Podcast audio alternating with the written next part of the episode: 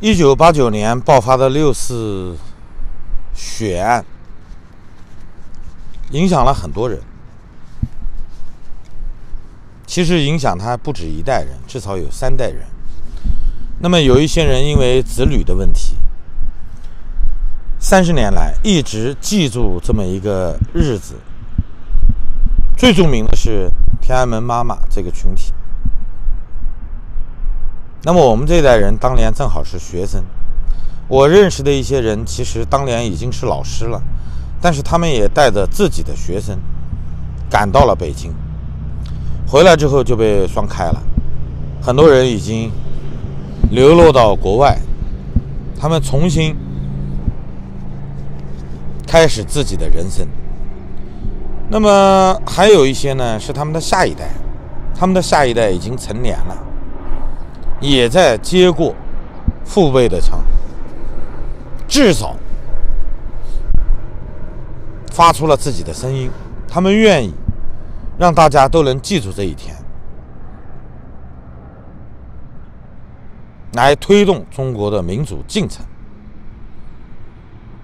当然，我们看到，在香港，这是唯一一个全中国持续三十年一直在纪念六四的地方。今年都不能算他们接过了六四的枪，实际上他们也是为了捍卫自己的自由，捍卫了自己得以繁衍生息的法律基础，他们也走上了大街。因为国际观瞻，所以到目前为止，即便中共出动驻港部队、三军演习的这种视频啊，不断的在刷屏。但是并没有阻吓住香港人。那么三十年来，国际社会是不是都没看懂中共是怎么样镇压本国人民的呢？其实从七十年前中共获得政权的时候，大家都知道，社会主义大家庭又多了一个暴君，而且文革这十年，他砸烂的旧的，又没有建立什么新的。整个中国乱成一锅粥，经济濒临崩溃，所以我们看到了共产党为了自救，开始了所谓的改革开放。人们很善良的认为，应该帮助这个党和平转型，应该帮助他们更好的建立这个国家。所以六四刚刚出现在我们眼前的时候，它本身是一场学潮，是从四月份开始爆发的。而且它的本质是为了推动这个党在经济改革的同时，能够配套政治改革。我们看到了结果。三十年来，一直有一个声音在呼吁，要让中共为六四平反。那么，刽子手仅仅是忏悔而已，他们有什么资格站在道义的立场上，来向当年？屠杀学生、屠杀市民的这起事件进行平反呢？法理上他们就没有这个权利，所以这是一个幻想。中共现在即便就是放下枪，他们也不会得到全国人民的谅解。中国就是这么一个基础，痛打落水狗。他们丢掉政权的时候，就是他们被清算的开始。清算这个党。是迟早会发生的事儿。那么这帮人，他们其实深知他们已经沾满了血，很多人都在装无辜，是吧？说自己不知道这个事儿，不赞成中央的举措，还有人在纪念这个党的两个曾经的领导人胡耀邦、赵紫阳。精神分裂在中国是一个很常见的事情。中国有许多人本质上从内心发自心底的，他还是希望中国能有一个和平转型。他们就忘了一点，整个共产党对整个中国出现的这么多问题，他是要负责的。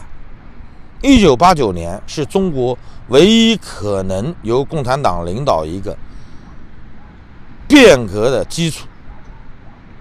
他们可以把所有的责任推给已经死去的政治老人。但是他们没有选择走这条路。党内、军内的强硬派，最后做出了一致的决定，让坦克、让士兵来镇压，他们用枪炮来回应市民和学生的呼声。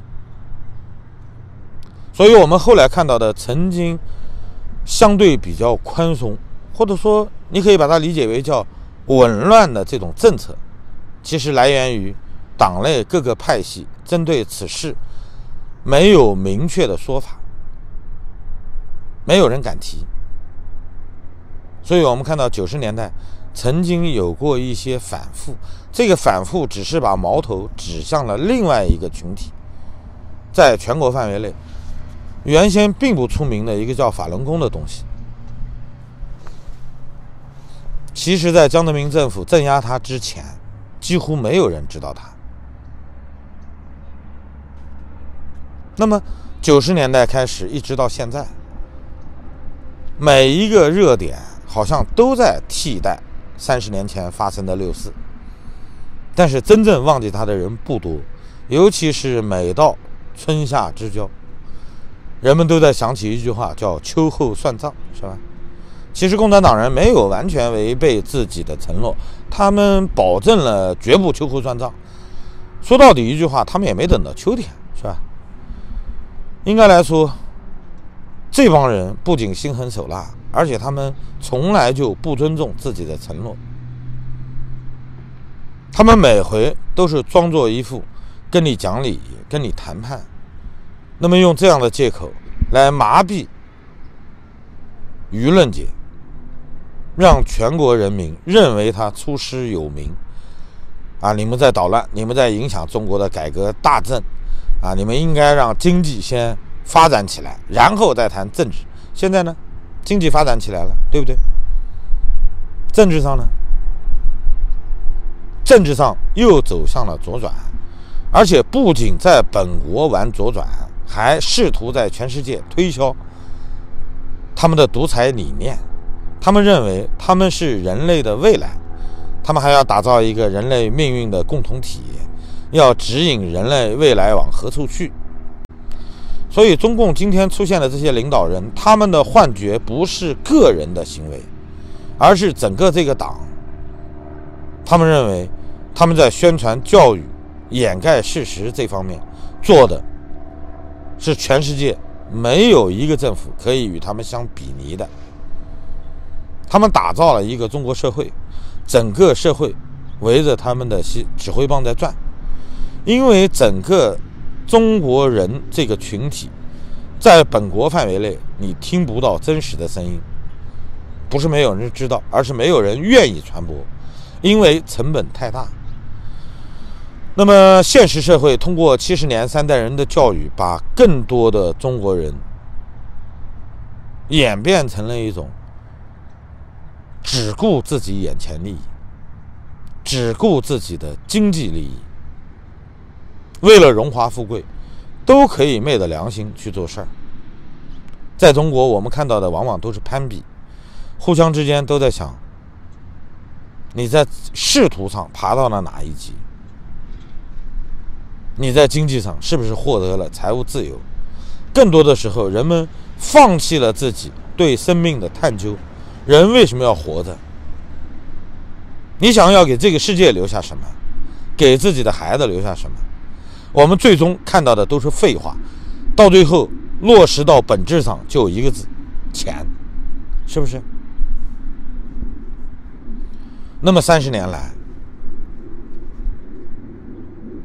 不忘记这场血案的人，我知道有很多，因为他影响到的人，其实是影响到了他的人生轨迹，而不仅仅是挨一顿打、被捕、关个几年。很多人因为这件事儿，彻底认为中国没救了，他们开始寻找另外的慰藉，想走另外一条路。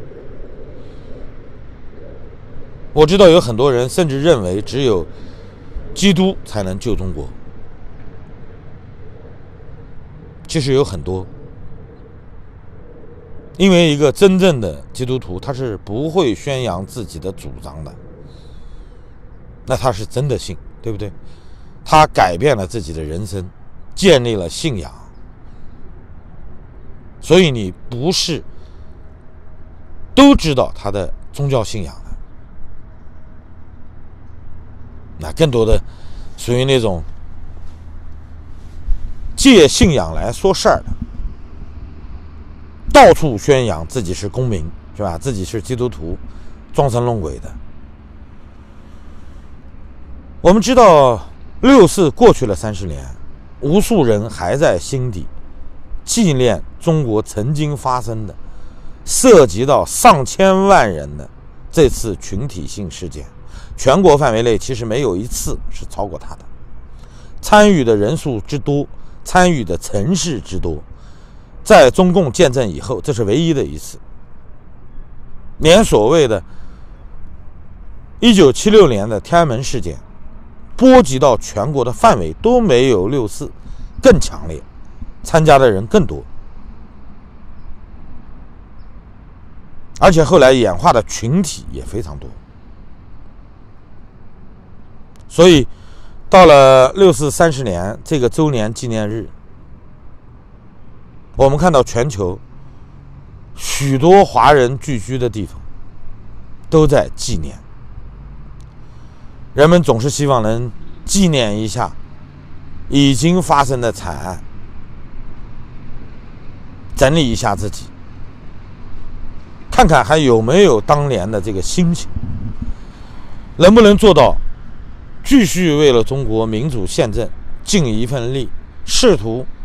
在有生之年，能够看到一个希望，看到它开花结果。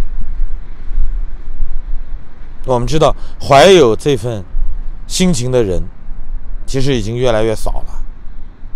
更多的人忙于生活，他们因为政治立场的转向，有些人已经获得了实质性的回报，包括当年的学生领袖，也有一些人回到了中国。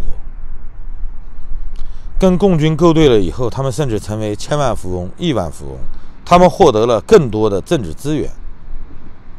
也有一些人，他们已经成为这个政权的一个决策者之一了。在中共的各级官员中，不是没有已经下跪的曾经的学生领袖，虽然很少，很多人修改了履历，公众不太清楚。他们三十年前做过什么？但是今天，凡是改换门面的这些人，都获得了成功。他们背弃了当年的理想，他们只是为了追求今生的荣华富贵。当他们离开这个世界的时候，你可以问他们一句：“你会心痛吗？”其实我告诉你，他肯定不会，良心早给狗吃了。所以，我们不能去计较个人的得失，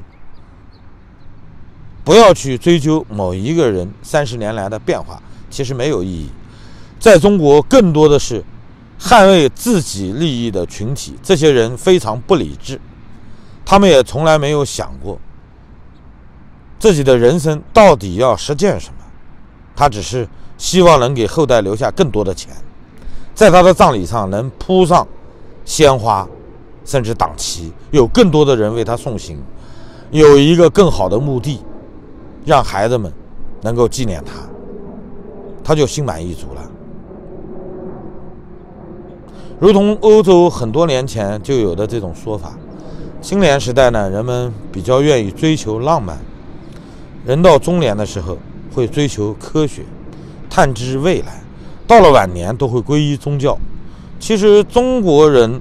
绝大多数在青少年时代都有血气方刚的时刻，那么每一个人都认为这个世界未来是我们的，我们可以做一点事情。长大了以后发现做不了太多，到了一定的年龄，是吧？他就在考虑，算了，我还是为自个儿、为自个儿的后代做点事儿吧。这就是我们经常看到的一个轨迹。真正纪念六四发生三十年的时候，我记得我说过一句话。我在怀念的是我曾经逝去的青春。仅此而已，我不能做到更多了。好了，谢谢大家，再见。